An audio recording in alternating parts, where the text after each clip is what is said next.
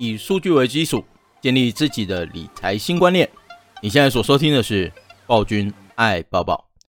我们是一个以财经事件为主题的频道。如果你才刚刚开始收听我们频道，记得 donate 我们哦，你的 donate 是我们最大的支持。Hello，欢迎收听暴君爱抱抱 Podcast 第十五集，我是暴君黄于铭。今天要跟各位讨论的主题是。台积电的南京厂是否有可能真的扩建二十八纳米的一个产能哦？好，了解主题之后，让我们继续看下去吧。在观察台积电南京厂有没有可能增建二十八纳米制程之前呢，先让我们来看一下台积电南京厂的整个历史。台积电是在二零一五年的时候决定到南京去做投资的，并且在二零一六年的三月二十八号。正式跟南京政府这边签约哦，动土的时间是在二零一六年的七月七号，并且正式动土就是以十二寸晶圆厂为目标。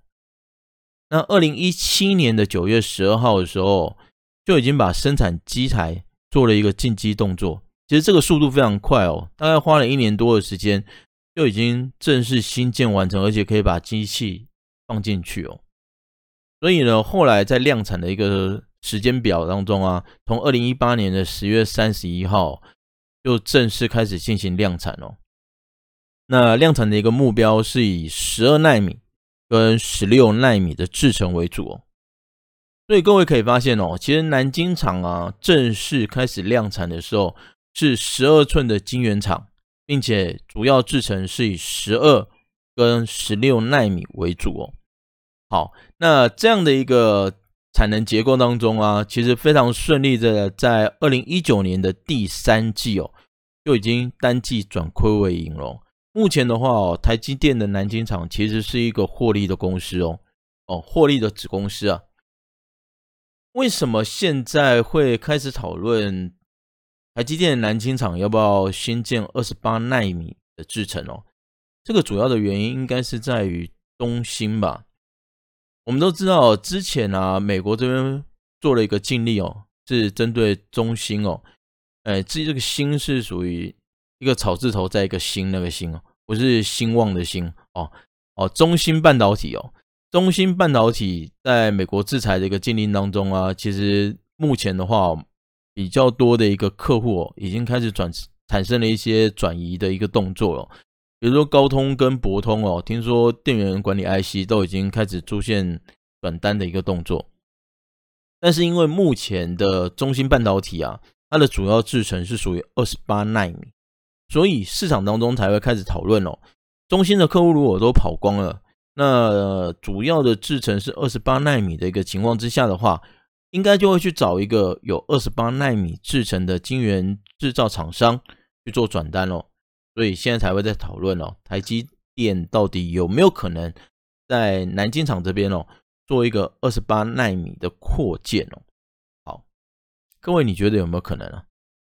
我们现在呢看到台积电的南京厂一开始的时候是十二寸的晶圆厂，制程是用十二纳米跟十六纳米。现在为了符合客户的需求，转单的一个需求。所以我们来做一个比较落后的二十八奈米，各位觉得有需要吗？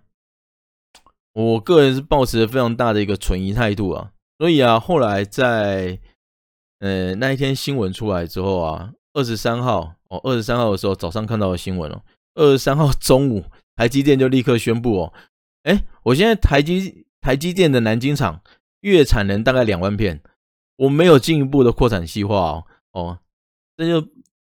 当场给媒体打脸，对不对？好，所以啊，其实现在来看的话，其实市场所传言的说什么二期扩建啊，以二十拉八纳米为主啊，这个应该就是好自己认为的哦。目前台积电的南京厂应该是没有进一步扩产的一个具体计划了。那有没有必要呢？我个人也觉得没有必要，因为它现在其实是一个已经赚钱的晶圆代工厂，不是台湾呢。是南京厂就已经赚钱了哦，今年前三季的获利是九十一点二九亿元，所以南京厂有必要再去为了中芯，哎，中芯半导体的制裁而新建一个落后制程吗？这怪怪的哦，这真的怪怪的，我也不知道为什么会有这样的消息出来哦。但是有这样的一个消息出来的时候啊，其实我觉得蛮好玩的，就是落制程啊，对于台积电而言哦，其实目前来说是不应该去建，也不需要去建。可是为什么会有这样的一个需求呢？关键在于二十八纳米制程被中芯半导体释放出来之后呢，造成市场当中的需求比较强劲。可是这会有一个问题哦，就是到底是哪一种产品的需求比较强劲？因为需求强，代表说它有销售的一个管道嘛。那有销售的管道，就代表市场有这样的需求，进而我们就应该有。可能会找到近期比较它旺的几挂类股啊，哦，好，所以呢，这是我比较好奇的。既然有这样的一个谬论出来的话，我们就来看看二十八奈米到底近期的一个需求资讯到底是哪些哦。好，先跟各位强调，其实台积电本身还是有二十八奈米的一个制程哦，所以呢，这里面的话呢，我们就把二十八纳米制程近期的一些需求讯息整理出来哦。那我们发现哦，第一个是 Sony 这边哦，它要把 CMOS 的影像感测器哦，就是我们俗称的 CIS 哦，呃，从四十纳米推进到二十八纳米。这个的话，它配合的厂商应该也是台积电啊。那再来的话，就是二十八纳米的一个砍入式快闪记忆体制程哦，eFlash 这边哦，获得了 N 智谱半导体的采用。那它会锁定在所谓车用。的一个微控制器这边哦，好，嗯，所以这这个应该也是台积电的哦。再来的话就是二十八纳米的话有一个高压的制程，那这边的话已经获得了 LG 的一个采用哦，哦，LG 旗下的一个设计公司的采用，那会用在 LED 的驱动 IC LED 就是我们目前呃 iPhone 手机的面板嘛，哦，LED 的驱动 IC 哦，好。再来的话，就是之前有传出来哦，Intel 跟联电这边会有合作，那合作的项目也是二十八纳米的一个制程哦。主要的商品呢会集中在网通的 WiFi 芯片。那另外呢，车用的一个芯片呢，因为市场已经慢慢回温哦，预估在联电这边投片的一个数量哦，也会出现追单的一个动作。然后第五个呢，就是中国这边哦，比亚迪哦，它是电动车的制造商哦，目前有推出来一个龙芯三 A 四千的独显笔记型电脑。各位，这一台电脑啊非常重要，为什么？因为这一台电脑所有的电脑的核心零组件全部都是中国产的。哥，我刚刚不是在讲吗？他是什么？电动车的制造商哦，可是他做了一个中国制的。笔记型电脑，好，这个除了宣示意味以外，还有什么意味？好，好，那可是这里面呢、啊，我们可以发现哦，他用的不管是 CPU 啊，或者是出，呃，CPU 跟显示卡哦，全部都是用二十八奈米哦，二十八奈米的制程哦。所以现在来看的话哦，其实中国这边也一直在喊一件事情哦，就是不用再去追求太高阶的制程，其实二十八奈米。就已经可以把目前市场当中百分之八十左右的一个电子产品哦，一网打尽了。所以啊，其实追求到所谓的五奈米、六奈米，现在是不切实际的哦。中国现在有这样的声音哦。好，所以这里面的话，我们可以发现哦，其实中国现在应该，如果这个方向是对的，这个透露出来讯息也是正确的，代表中国这边的晶圆代工的话，有可能主攻的会在二十八纳米这边哦。好，再来的话就是市调机构，市调机构目前啊发现说，二十八纳米制程啊，大部分集中在呃 CMOS 影像感测器有 CIS，然后小尺寸的呃影小尺寸面板的驱动 IC 哦，然后 RF 的射频哦，电视的一个晶片、WiFi、蓝牙，还有真蓝牙耳机这些哦。另外呢，针对整个 WiFi 六跟 AI 的整个 memory 哦，一直整合的这部分哦，也是一个新的挹注哦，代表之后啊，其实二十八纳米的一个产能哦，会越来越紧哦，应该是非常合理的。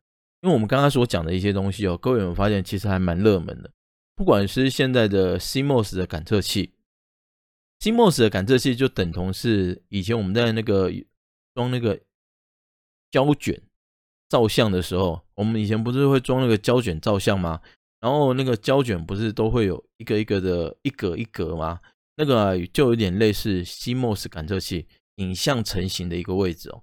好，所以这个东西对于目前的摄影照相机啊，还有我们现在手机的镜头、车用的一些镜头。都非常的有需要，所以目前呢、这个其实是大势所趋啊。哦，那再来的话，像恩智浦报半导体哦，它是目前最大的一个车用半导体的供应商，市占的话高达十一趴哦。所以啊，它才有采用的一个技术哦，原则上来说的话，市场的使用量也会比较大一点哦。嗯，再来的话就 Intel，Intel 现在的话，它针对所谓的 WiFi 的晶片。有想要做转投，转投到联电的一个动作嘛？那代表说，WiFi 的一个晶片哦，在市场当中的一个需求也比较大。好，所以整合近期的一个需求当中啊，我们大概可以整合出三种类股哦。第一个呢，大概是智慧手机啊；第二个的话是无线通讯哦；第三个的话是车用晶片哦。智慧手机的部分啊，目前看来哦，应该主要会用在所谓 CIS 影像感测器哦。因为其实现在的人哦，拿手机跟以前拿手机不太一样。以前拿手机是专程拿来看打电话的，现在拿手机呢是拿来看 LINE 的、看网络的，所以手机的那个成瘾非常严重。哦，打电动哦。那另外啊，其实手机还有一个非常重要的功能哦，就是自拍。